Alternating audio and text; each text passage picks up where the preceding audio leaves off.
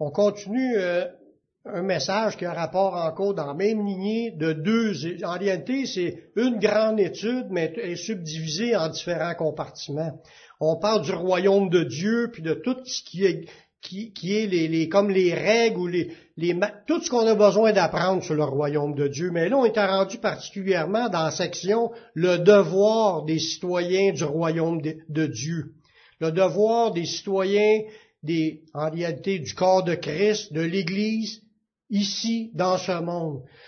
On est rendu au septième devoir. Je vais vous juste vous redonner des titres des autres devoirs. Puis ça, quand je parle de devoir, c'est qu'un chrétien doit avoir ça dans sa vie absolument. C'est pas quelque chose de optionnel si ça nous tente. Le, on va y aller par, en ordre que des messages que j'ai apportés. Ça ne veut pas dire nécessairement qu'ils sont en ordre dans notre vie.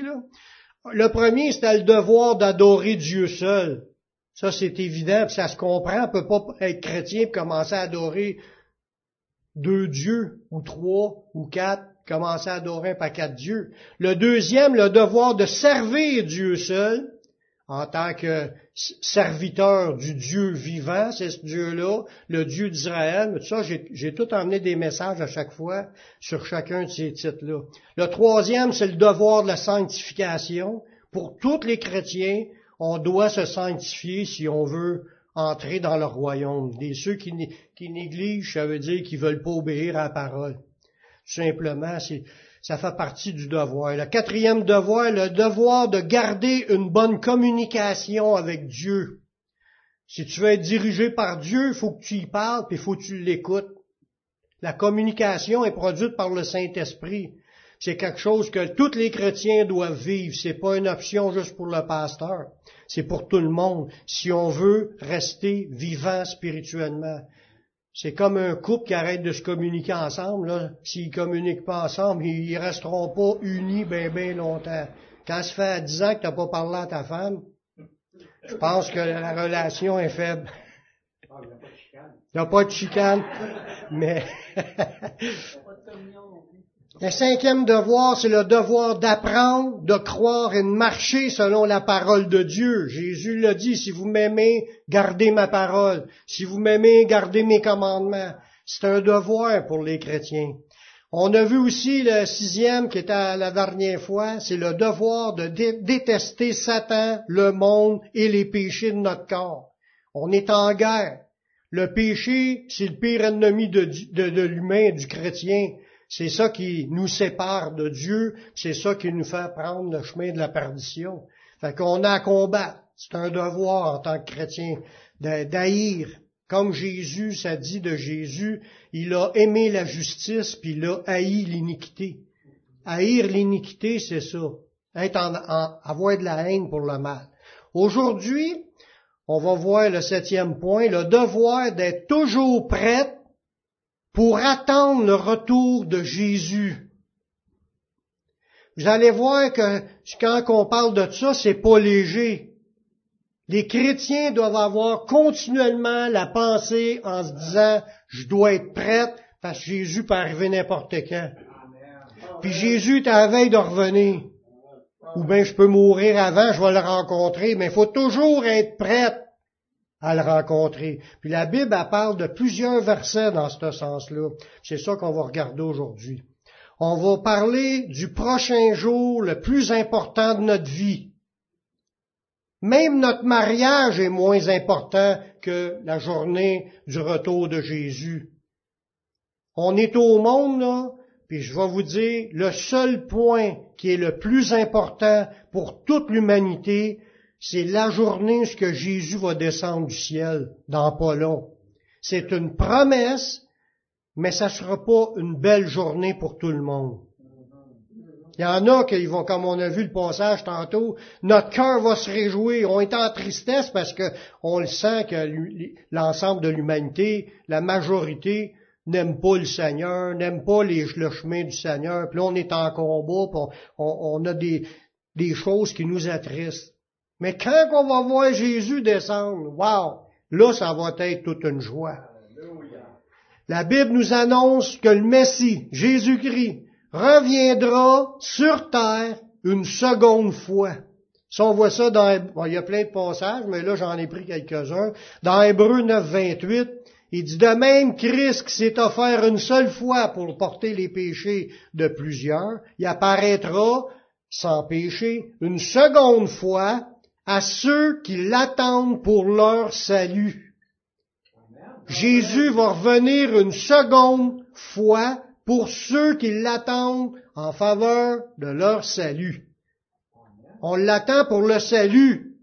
Le salut, oui, en, théorie, on est sauvé.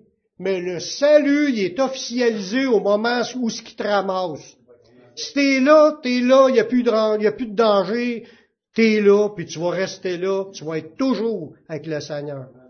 C'est un moment glorieux, ce moment-là. Pour nous, là, c'est le plus important. Lors de son retour, Jésus reviendra du ciel pour venir nous chercher en étant accompagné de toutes les morts sauvées, ressuscitées. Savez que c'est un jour quand même glorieux, extraordinaire. Combien vous en avez vu de personnes ressuscitées dans votre vie? Tous les chrétiens. C'est peut-être ton frère là, dans la foi qui est assis dans ton église qui est mort euh, il y a deux semaines ou il est mort il y a cinq ans. On va tous les retrouver, tous les ceux qu'on connaissait, puis tous les ceux qu'on connaît pas, qui sont que Jésus connaît, il va les avoir sauvés, puis ils vont ressusciter avec Jésus dans le ciel. Ça va être extraordinaire. Dans 1 Thessaloniciens 4.16, ça nous dit, car le Seigneur lui-même a un signal donné à la voix d'un archange et au son de la trompette de Dieu. Il va descendre du ciel. Il va descendre du ciel. Jésus va descendre du ciel. Le Seigneur lui-même, il va descendre du ciel. Ils vont voir Jésus. Là, les morts en Christ ressusciteront, premièrement, tous ceux qui étaient sauvés là, depuis le début de la création. Ils vont ressusciter, puis ils vont être avec Jésus. Ça va, ressusciter, ça veut dire retour à la vie. Ça veut dire qu'ils sont, sont morts présentement, ils sont dans l'attente de la résurrection. Toutes les âmes sont rassemblées dans un lieu de repos, puis ça, ça s'appelle le Saint d'Abraham, c'est devant le trône de Dieu. Ils sont là en train de jaser, puis ils prient, puis ils louent le Seigneur, puis ils sont, là, là, ils attendent. à ce moment-là, quand la trompette va sonner, Jésus revient du ciel, puis il va être là, là, tout le monde va le voir, puis toutes les morts ressuscités qui vont être avec lui. Et ensuite, ça ne s'arrête pas là, là, à ce moment-là. Là. tout le monde les voit là. Nous, les vivants, qui serons restés, parce qu'il va en avoir encore des chrétiens vivants, ça dit, nous serons tous ensemble enlevés, avec eux, sur des nuages, à la rencontre du Seigneur dans les airs. Et ainsi nous serons toujours avec le Seigneur. On voit ça, c'est l'enlèvement. C'est ça, c'est un moment grandiose. Il comme le verset j'ai lu au début de la réunion, vous êtes dans tristesse, mais je vais revenir, puis quand vous allez me voir, votre tristesse va changer en joie. Wow! C'est puis qu'on se ramasse en l'air sur un nuage. Hein. On n'a pas de skateboard, mais on va flotter dans les airs. Ça va être extraordinaire. Ça va être grandiose. Il n'y a, jamais eu un événement comme cela. Déjà, ça devait être extraordinaire quand Jésus était ressuscité puis apparaissait à ses apôtres pendant 40 jours. Puis là, pendant que la dernière fois qu'ils l'ont vu de même avec eux autres, il a commencé à monter puis il s'est en allé dans les airs. Déjà, là, t'en vois pas souvent du monde faire de la lévitation puis commencer à monter puis disparaître dans le nuage. Puis de voir des anges apparaître. Tout ça, là, c'est déjà extraordinaire. Mais ce moment-là de son retour est encore bien plus grandiose. puissant. Ça va être glorieux. Il y a beau avoir, tu regardes des films, des fois, tu vois une multitude d'une armée, là, qui est, ça tapisse le sol sur des kilomètres, toute une armée qui s'en vient à l'attaque pour attaquer un autre, un, royaume ou un château ou n'importe quoi. Ça a l'air, tu mets des milliers de personnes, mais là, on va être des, des millions, des centaines de millions peut-être plus qu'un milliard de personnes ressuscitées qui se retrouvent avec Jésus dans les cieux. Tu vas regarder le ciel, tu verras pas un moineau, tu vas être tapissé de monde sur tous les, nuages que tu as à, perte de vue, parce que ça va être à grandeur de la planète. Ça va être extraordinaire, ce moment-là, quand Jésus va revenir. Puis il dit qu'on va être ensemble, enlevés avec eux. Fait qu'eux autres descendent, puis là, Jésus nous ramasse. Alléluia. Quel jour merveilleux, glorieux. Jésus apparaissant au milieu de sa gloire à la vue de tous. On ne parle pas d'un enlèvement invisible. Dans le prochain verset qu'on va lire, vous allez voir, dans Matthieu 24, le verset 30, ça dit, alors le signe du Fils de l'homme paraîtra dans le ciel, toutes les tribus de la terre se lamenteront, parce qu'on voit que c'est pas tout le monde qui va changer en joie quand que Jésus va revenir. Toutes les nations vont, ils vont se lamenter et elles verront le Fils de l'homme venant sur l'air nuées du ciel avec puissance et une grande gloire. Il enverra ses anges avec la trompette retentissante et ils rassembleront ses élus des quatre-vingts depuis une extrémité des cieux jusqu'à l'autre. Ça va être glorieux. Imaginez le Jésus à transfiguration ou bien Jésus qui apparaît dans l'Apocalypse, son visage est rayonnant comme le soleil dans sa force. Imaginez les anges qui sont brillants comme des éclairs, parce que ces anges puissants vont être avec lui.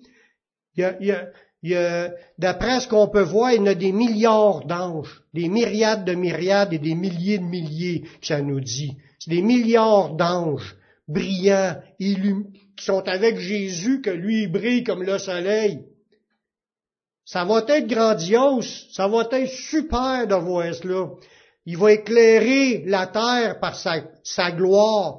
Tous les, peuples se disent, ça n'existe pas, oui, donc, tiens, toi t'es chrétien, tu crois à Jésus, il te frappe parce que tu crois. Il brûle, il brûle, il ils clouent à quelque part, par ils crucifient les chrétiens, puis ils font du mal aux chrétiens parce qu'on ose croire qu'il va revenir.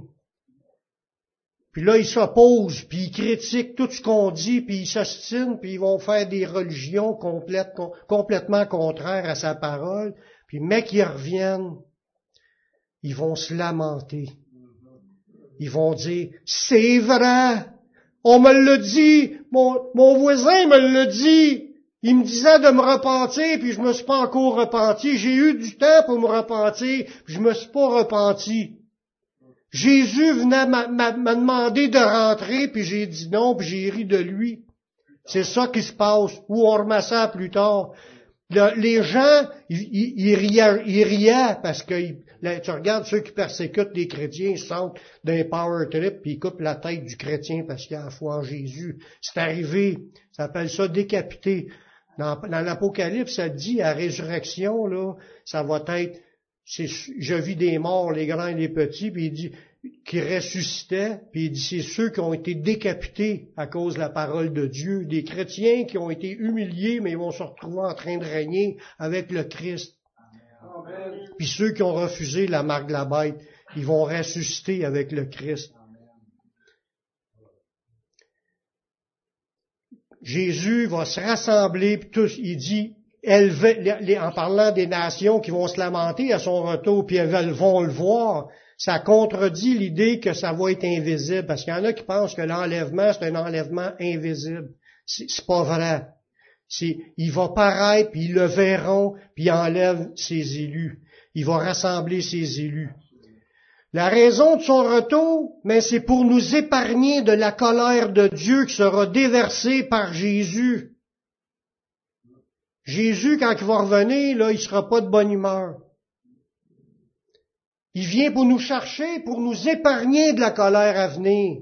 Parce qu'il va avoir une colère, un jugement, puis des, des châtiments qui vont s'abattre contre l'Antéchrist, contre le faux prophète, contre Satan, puis ils vont être précipités dans leur lieu, comme Jésus, il, va détruire l'Antéchrist là, par l'éclat de son avènement, puis le feu qui sort de sa bouche. Ça veut dire que non seulement que son éclat est comme le soleil, ça, il, va, il, va, être anéanti par la, la, force du Seigneur, de sa gloire, puis le feu qui sort de sa bouche. Là, il va être jeté dans, dans l'étang de, ardent de feu et de souffle avant même le jugement dernier. L'antéchrist puis le faux prophète, ils vont être jetés direct dans l'étang de feu éternel. Je voudrais pas être à sa place. Jésus revient pour un châtiment sur la terre qui s'est pas encore repenti, puis ça dit, nous, en 1 Thessaloniciens 1.10, on attend des cieux son Fils qui l'a ressuscité des morts, Jésus, qui nous délivre de la colère à venir. Fait que le fait qu'on attend Jésus, on l'attend qu'il vienne nous chercher parce qu'il nous délivre de la colère à venir. La colère qu'il s'en vient se mettre sur la terre qui vient mettre sur la terre parce que les gens ont refusé. C'est comme la parabole là, de, de, du vigneron. Puis là, il envoie un serviteur. Dieu envoie un serviteur pour récolter des fruits de la vigne. C'était le vigneron qui, à qui appartient le, vignoble.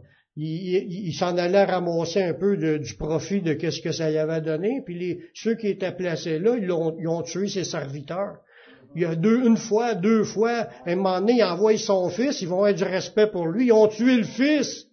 Qu'est-ce qu'il va faire, le vigneron? Mais il va venir, il va les mettre en pièces, puis il va donner cette, cette vigne-là à d'autres. Mais sa colère est à veille. Parce qu'ils ont tué même ses serviteurs et son, fils. Puis il continue à se rebeller. Les gens continuent à se rebeller, continuent à, à vivre leur vie à leur façon, ne veulent pas se soumettre mais Dieu, il va établir un jugement. Ce jour-là, ça, ça va être un jour qui surprendra ceux qui ne seront pas prêts. Parce qu'on est tellement averti là, sur ce jour-là dans la Bible. Quand tu lis le moindrement un peu, il y en a plein de versets qui en parlent. Ça nous avertit d'être prêts pour ce jour-là, de pas le manquer. Mais ça, là, ça va être, ça va surprendre beaucoup de personnes qui sont pas prêtes. Ça va être la même chose comme au temps de Noé. Dans Matthieu 24, verset, verset 37, ça dit, ce qui, arrive, arriva du temps de Noé arrivera de même à l'avènement du Fils de l'homme. Car dans les jours qui précédaient le déluge, les hommes mangeaient, ils buvaient, ils se mariaient, ils mariaient leurs enfants, jusqu'au jour où Noé entra dans l'arche ils ne se doutèrent de rien jusqu'à ce que le déluge vint et les emporta tous. Il en sera de même à l'enlèvement du Fils de l'homme, à l'avènement du Fils de l'homme. Quand Jésus va revenir, il vient chercher ceux qui sont prêts. Ceux qui sont pas prêts vont être surpris. Ils vont rester là, puis ils vont subir la colère de Dieu. C'est pour ça qu'on parle du retour de Jésus et de l'importance d'être prête. C'est, comme je disais, c'est seulement ceux qui sont préparés et prêts qui monteront à la rencontre de Jésus dans les airs. Dans Matthieu 24, verset 40, ça dit, Alors, deux hommes qui seront dans un champ, un va être pris, puis l'autre va être laissé de deux femmes qui moudront à la meule, une va être prise, puis l'autre va être laissée. Là, Jésus avertit encore, veillez donc, puisque vous savez pas quel jour votre Seigneur viendra. Il parle à des chrétiens, il parle à, ses disciples. Il dit, veillez donc, parce que vous ne savez pas quelle journée que ça va, va revenir. Ça veut dire que les chrétiens sont appelés à être réveillés, à être dans le réveil, puis ils attendent, parce qu'ils sont prêts, ils attendent le retour. Il y en a qui sont endormis, qui seront pas prêts. Vous allez voir? D'autres personnes, euh, d'autres versets dans ce sens-là. Comment considérez-vous cet événement? Le Créateur de l'univers descend à la rencontre de ses sujets pour venir les chercher. Moi, si je, m'en vais travailler, puis quelqu'un qui me donne un livre pour aller travailler, le minimum, c'est d'essayer d'être prête pour que quand il arrive, vous venez me chercher, je suis prête, j'embarque. Tu fais pas attendre celui qui te donne un livre. Hein? Surtout si t'es averti, là, je suis pressé, j'ai pas le temps de niaiser, j'arrête, puis je suis obligé de repartir de suite. Fait que si t'es prête, t'embarques, puis si t'es pas prête, tu manques ta shot. C'est ça, hein? Quand tu vas, quand tu comptes sur le livre de quelqu'un d'autre, puis t'emmenes à quelque part, puis lui il est pressé, puis il dit j'attends 10 secondes. Moi, c'est la même chose avec les autobus. Moi, ils sont supposés d'être prêts cinq minutes avant que je les ramasse, les élèves. J'arrive sur le coin où ce que je le ramasse, il est là, je rouvre la porte, puis il rentre. Il est pas là, je regarde, il est pas là, salut, bye. Je repars. J'attends pas une demi-heure sur le coin pour attendre qu'il se dépêche. Fallait qu'il soit là. Fallait qu'il soit prête. Mais avec Jésus, c'est exactement la même affaire. Il dit, il dit dans ce verset-là, il dit, veillez donc parce que vous savez pas quel jour votre Seigneur viendra. Ça veut dire qu'il faut toujours être prêt puis veillant avant qu'il arrive. Amen. Quelle devrait être ou quelle ne devrait pas être notre attitude face à ce retour? Ben, faut prendre ça au sérieux, je pense. Vous allez voir, là, comme j'ai dit tantôt, c'est plus important que votre mariage. C'est plus important que vos préparatifs pour vos voyages ou pour faire d'autres choses. Ça, tu manques l'avion là, pour aller en Floride, tu as perdu 1500 pièces. Pas grave. C'est pas si pire que ça. Mais si tu manques le voyage avec Jésus, tu perds ta vie éternelle. C'était bien plus important le, voyage que Jésus fait, puis il dit, sois prête avant, parce que quand je vais passer, faut que tu sois prête. Il va venir comme un voleur qui dit dans un verset. Jésus a donné plusieurs avertissements par des enseignements puis des paraboles pour nous mettre dans le contexte de son retour.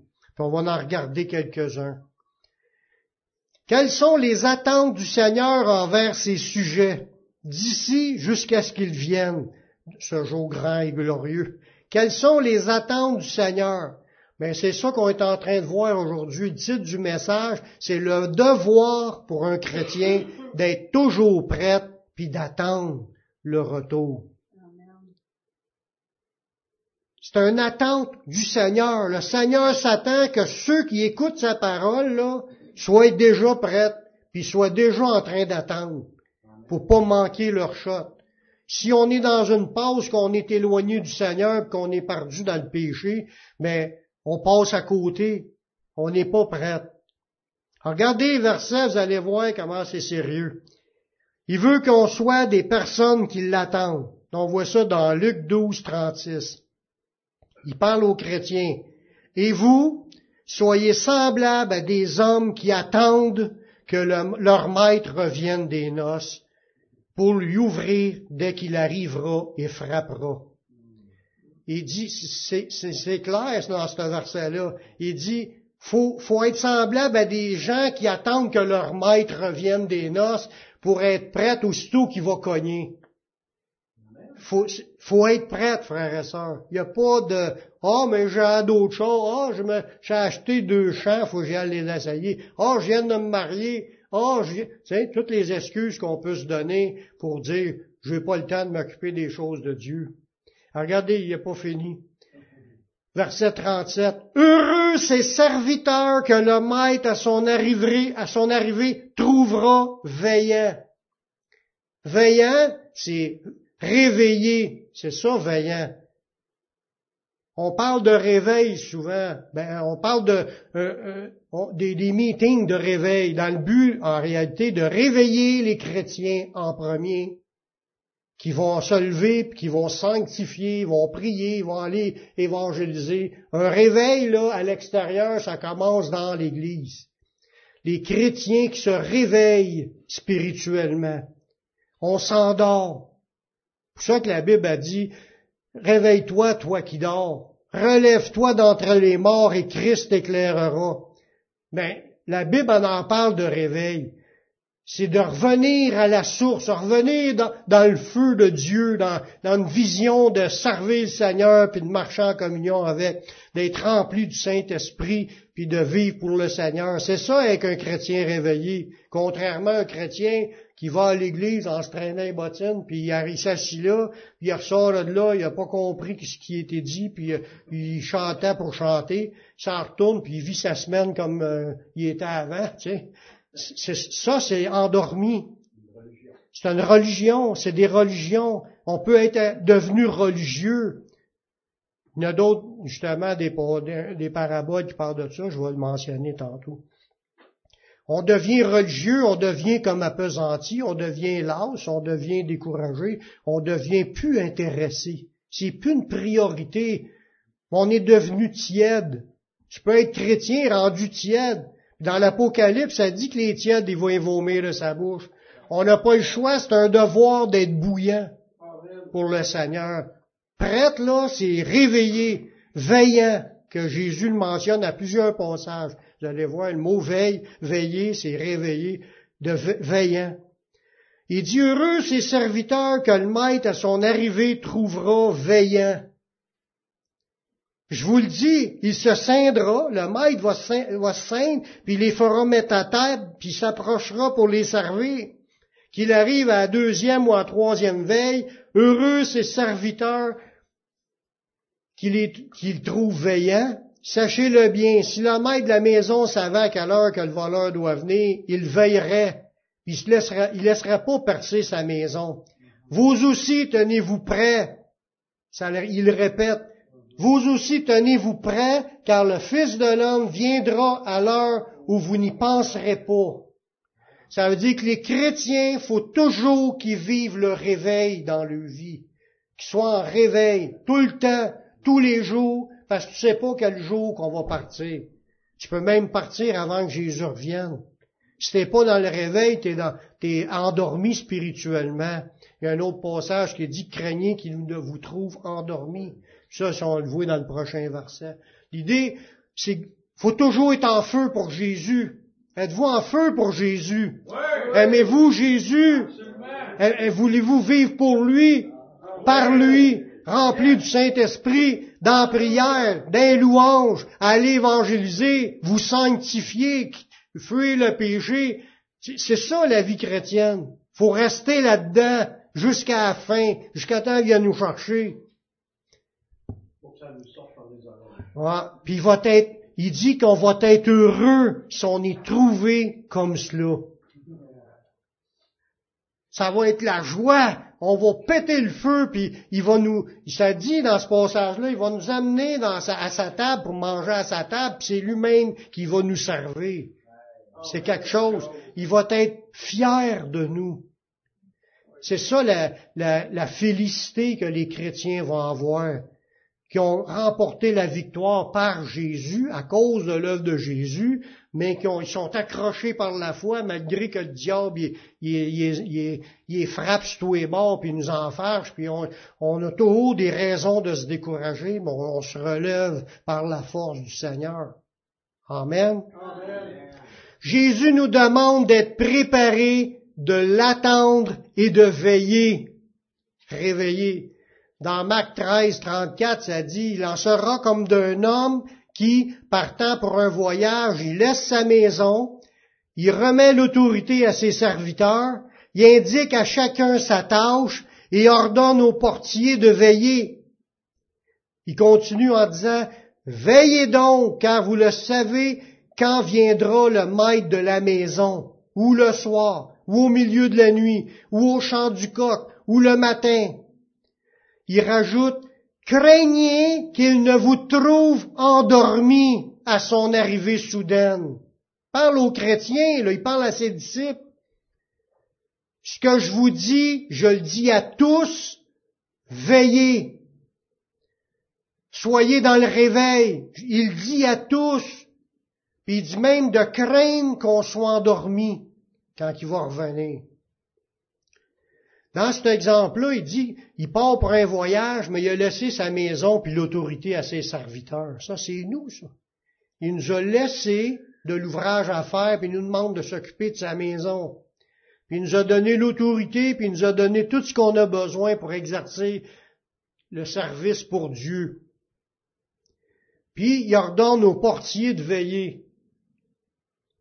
Mais regardez bien le détail qui est, qui est, quand même frappant. Il ordonne à une personne de veiller, le, portier, puis après ça, il dit à tout le monde ce que je dis à tous, veillez. En fin de compte, il ne demande pas juste au portier de veiller, il demande à tout le monde dans la maison de continuer à travailler, à veiller, à servir, par chacun s'accomplit sa tâche en veillant. Un portier, c'est important parce que lui, il peut retenir la porte à ceux qui n'ont pas d'affaires à rentrer, puis il peut ouvrir la porte à ceux qui doivent rentrer. Un portier qui veille, c'est normal. Mais le reste dans la cuisine, puis les autres qui sont dans la, salle à dîner en train de servir, ou les autres dans le salon, faut que tout le monde veille en fin de compte. Peu importe le rôle que Dieu t'a donné dans son royaume, peu importe la tâche qu'il t'a donnée, faut que tu sois en train de servir Dieu dans ce que Dieu te demande, puis d'être bouillant pour le Seigneur, être en train de l'attendre, puis surtout de craindre qu'il nous trouve endormis.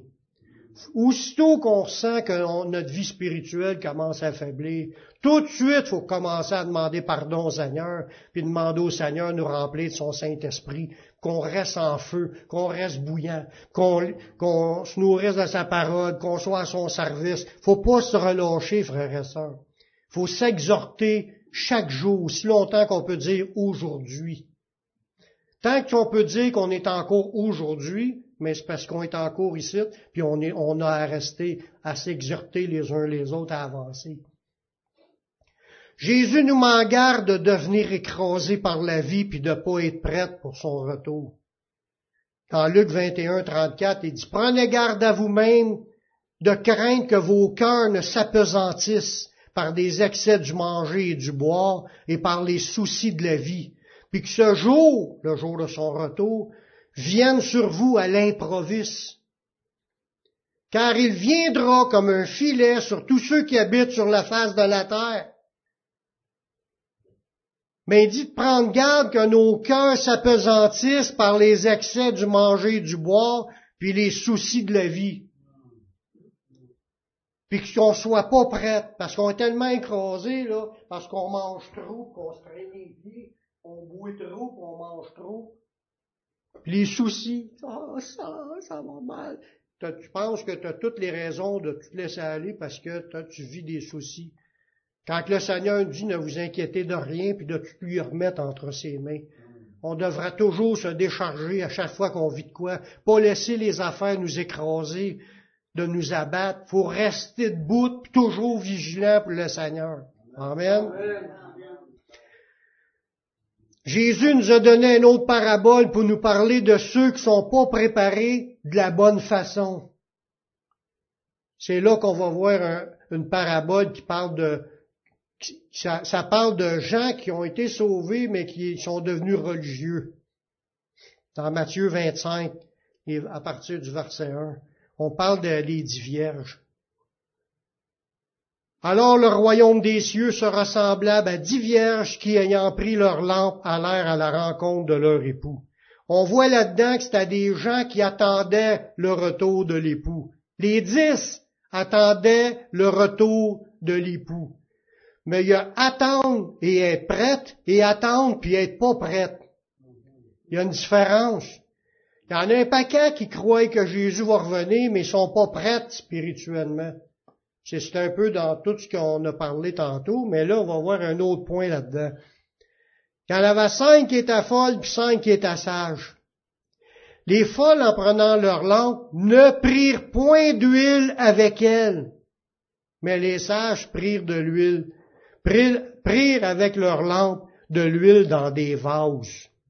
Eux autres prévoyants. Ils se préparaient d'avance même d'en avoir plus, parce qu'on ne sait pas combien de temps que ça va durer. Tandis que les autres, ils ont pris leur lampe, ils attendaient le, retour du maître, mais il n'y a pas d'huile de spare. Puis on sait que quand il va revenir, c'est-tu à, à, à, au, à troisième heure de la nuit, à sixième heure de la nuit, au neuvième heure de la nuit ou au chant du coq que Jésus va revenir. Tu peux être obligé d'attendre toute la nuit dans l'image que Jésus nous donne dans, l'autre parabole. Ça veut dire, il faut, faut que tu prévois d'avoir de l'huile tout le long pour que ta lampe continue à, briller quand il va revenir. Au milieu de la nuit, on cria, Voici l'époux, allez à sa rencontre. Là, ils, prennent leur lampe. Alors toutes ces vierges se réveillèrent, préparèrent leur lampe, et les folles dirent aux sages, Donnez-nous de votre huile, car nos lampes s'éteignent. Pourquoi que le lampe s'éteigne? Il n'avait pas pris d'huile. Il manquait d'huile, il n'était pas prêt pour que ça brille aussi longtemps. Il s'attendait pas que ça, ça brillerait. Ils ont négligé d'avoir de, l'huile. Les sages répondirent, non, on n'aura pas assez pour vous et pour nous. Ils cherchaient ces gens-là à prendre l'huile de ceux qui en avaient. Ils se fiaient à marcher sur l'huile des autres et non pas d'avoir pris leur réserve à eux. Là, les autres les ont dit, on peut pas vous en donner, on en aura passé. Allez plutôt chez ceux qui en vendent, et achetez-en pour vous. Là, vu qu'il était pas prêt, il, il, le lampe était éteinte. Fallait que le lampe soit allumée. Pendant qu'elle allait en acheter, l'époux arriva. Là, l'époux est arrivé. Pendant qu'il il n'avait pas d'huile, il était parti. Ceux qui étaient prêts entrèrent avec lui. Ceux qui étaient prêts entrèrent avec lui. C'est pour ça qu'on dit tout le long, là, ceux qui sont prêtes, ils vont rentrer. C'était toutes des vierges qui attendaient l'époux. C'est juste celles qui sont prêtes qui vont rentrer. Dans cette parabole-là, pour l'huile que là, ça, ça représente la vie de l'esprit, la vie remplie du Saint-Esprit, la marche dans le Saint-Esprit, marcher par l'Esprit, si tu négliges ta relation avec le Seigneur, tu n'as plus d'huile dans ta vie. L'Esprit Saint, là, tu vas vivre charnellement, tu brilles plus. Ta lampe est éteinte. C'est important, frères et sœurs, de toujours rechercher être rempli du Saint-Esprit. Tous les jours que nos prières, on doit le demander, de nous pardonner, puis nous remplir de son esprit, puis de s'entretenir pour le demeurer. Notre lampe doit briller. C'est ça, être prête. Notre lampe doit briller quand Jésus va arriver. C'est celles qui sont prêtes qui brillent. Celles qui sont pas prêtes, il n'y a pas d'huile. Il n'y a pas d'huile, ils ont été arrachés, ils ont manqué le, le coup, ils n'étaient pas prêts. Ils n'étaient pas là. C'est rien que les cinq prêtes qui ont rentré. Amen. Ça dit bien, celles qui étaient prêtes entrèrent avec lui dans la salle des noces et la porte fut fermée. Ça, là, on le voit dans au moins trois passages dans, le Nouveau Testament qui parlent de la porte fermée après l'enlèvement. Que la porte est fermée. Oubliez ça, il n'y a pas d'autres qui vont pouvoir entrer. Ça le dit dans, ce passage-là, mais ça le dit aussi dans Luc au chapitre 13, ça le dit aussi dans 2 Thessaloniciens 1, 1 8. Plus tard, les autres vierges vinrent, celles qui avaient été pour chercher de l'huile, il a manqué le coup, là, là, il arrive, la porte est fermée. Ils dirent, Seigneur, Seigneur, ouvre-nous. Mais il répondit, je vous le dis en vérité, je vous connais pas. Veillez donc, puisque vous ne savez ni le jour, ni l'heure. Fait qu'il lui, demande, il lui demandait de veiller et d'être prête. C'est ça qu'il faut être déjà prête. Si aujourd'hui vous ne vous sentez pas rempli du Saint-Esprit, c'est important que vous demandez pardon au Seigneur, puis vous lui demandez encore. Puis demain, ça va être à refaire, puis après-demain. Parce que Jésus dit, sans moi, vous pouvez rien faire. C'est pour ça qu'il faut toujours être avec lui. C'est qu'est-ce que lui va faire à travers de vous qui est important. Puis être en train de servir par le Saint-Esprit, c'est ça qui est le but. Jésus nous exhorte à la prière pour avoir la force de persévérer dans les épreuves précédant son retour. Parce qu'il va en avoir des, moments difficiles quand Jésus va revenir. Des bains plus graves que ce qu'on a vécu à date. Dans Luc 21, 36, ça dit, veillez, il dit encore dans ce verset-là, veillez donc, soyez réveillés et priez en tout temps. Fait que les chrétiens, faut qu'ils apprennent à prier sans cesse. excusez. Les chrétiens, faut qu'ils apprennent à prier sans cesse, prier en tout temps. C'est quand tu es dans la prière que ta, vie spirituelle est alimentée. On s'éteint souvent à passer la journée devant TV ou devant un jeu ou devant d'autres choses. On s'éteint. On n'est pas en train de prier sans cesse. Là, les chrétiens, après, on se demande pourquoi qu'on manque de puissance dans l'Église, pourquoi qu'il n'y a pas tel et tel miracle, pourquoi qu'il n'y a pas telle et telle affaire, mais on, on prie pas comme qu'on serait supposé. La prière, là, c'est la respiration des chrétiens. Si tu es une personne qui prie beaucoup, tu vas en avoir de l'oxygène chrétienne dans ta vie. Tu vas, tu vas être une personne réveillée. Là, il nous le dit de veiller puis de prier en tout temps afin que vous ayez la force d'échapper à toutes ces choses qui arriveront et de paraître debout devant le Fils de l'homme à son retour. Parce qu'il y en a qui paraîtront pas debout. D'un cinq folles, là, il n'était pas debout. Il était pris au dépourvu. Il n'était pas prête. Le lampe brillait pas. Puis c'est nous autres, faut que nos lampes brillent. Moi, je veux rentrer, puis je pense qu'il y en a une couple qui veulent rentrer. Si on veut rentrer, on va s'entretenir pour être prête. On va continuer à parler, puis à prier, à, faire ce que Dieu s'attend des chrétiens. Puis même dans, dans, un autre verset, il dit dans toutes nos prières, il nous demande aussi de prier pour hâter le jour de son retour, pour que ça se fasse le plus vite possible. On voit ça dans Matthieu 6, 10, dans la prière du Notre Père. Il dit que ton règne vienne. On veut que le règne du Seigneur Jésus-Christ se fasse le plus vite possible pour hâter ce jour grand et glorieux où ce que Jésus va revenir, puis il va reprendre le contrôle, puis il va établir ses jugements, puis nous, mais on va ressusciter, puis on va se retrouver avec lui pour être toujours avec le Seigneur. Je vous laisse avec un dernier passage. Dans notre préparation, cela veut dire d'être fidèle à notre poste jusqu'à son retour. C'est ça qui est le, but, frères et sœurs. Dans Matthieu 24, à partir du verset 45, quel est donc le serviteur fidèle et prudent? Y a-t-il des serviteurs fidèles et prudents ici? Quel est donc le serviteur fidèle et prudent que son maître a établi sur ses gens pour leur donner la nourriture au temps convenable? Heureux ce serviteur que son maître à son arrivée trouvera faisant ainsi. Je vous le dis en vérité, il l'établira sur tous ses biens. On est des serviteurs fidèles si on est dans, dans la course, prudents, on fait attention, on veille, on prie, on fait ce qu'on a à faire. Si on est comme ça, là, puis on sert le Seigneur dans les services qu'il nous a donnés, là, il parle de quelqu'un qui donne la nourriture aux autres quand c'est le temps, les temps convenables, mais il n'y a pas juste ça comme service qu'on fait pour le Seigneur. Heureux le serviteur que le maître à son arrivée nous, nous trouvera faisant ainsi, à être à son service. Il va nous établir sur tous ses biens. Ça, ça parle, la Bible a dit que tout appartient au Seigneur. La terre est au Seigneur et tout ce qu'elle renferme. Le diable, il vole ce qui appartient au Seigneur. Il détruit ce qui appartient au Seigneur. Les humains pensent que c'est à eux parce que ça leur a été confié, mais ils vont à rendre compte de leur administration, puis s'ils sont pas devenus chrétiens, ils vont, ça va leur être enlevé.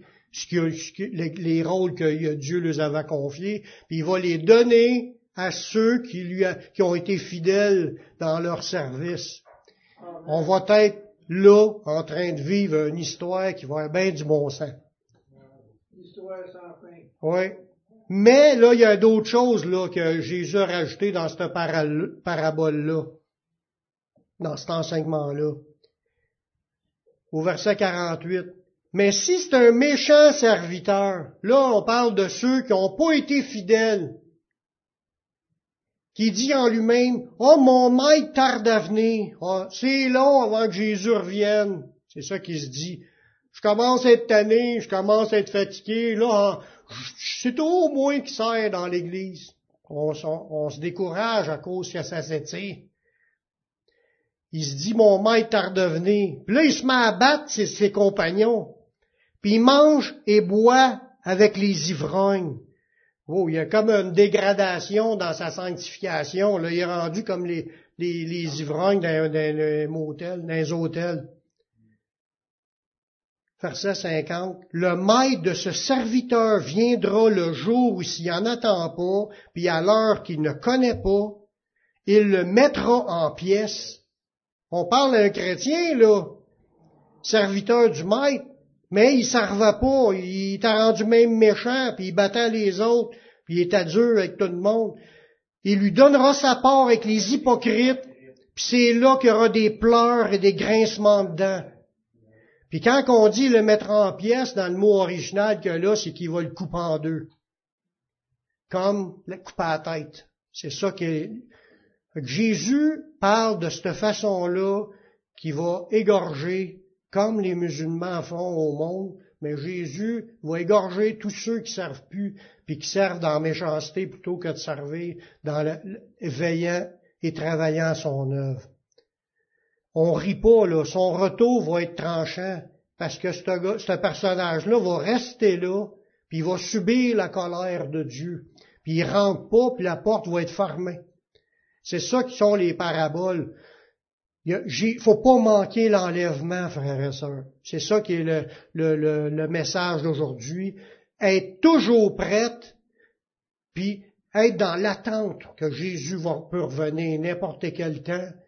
Quand tu es prête, tu es toujours en train de l'attendre, puis d'ici à ce temps-là, on sert on, fait ce que le Seigneur nous demande, toujours rempli du Saint-Esprit, rempli de la force. Si on sent qu'on se décourage parce que les soucis, les, problèmes sont là, cherchons à être remplis du Saint-Esprit.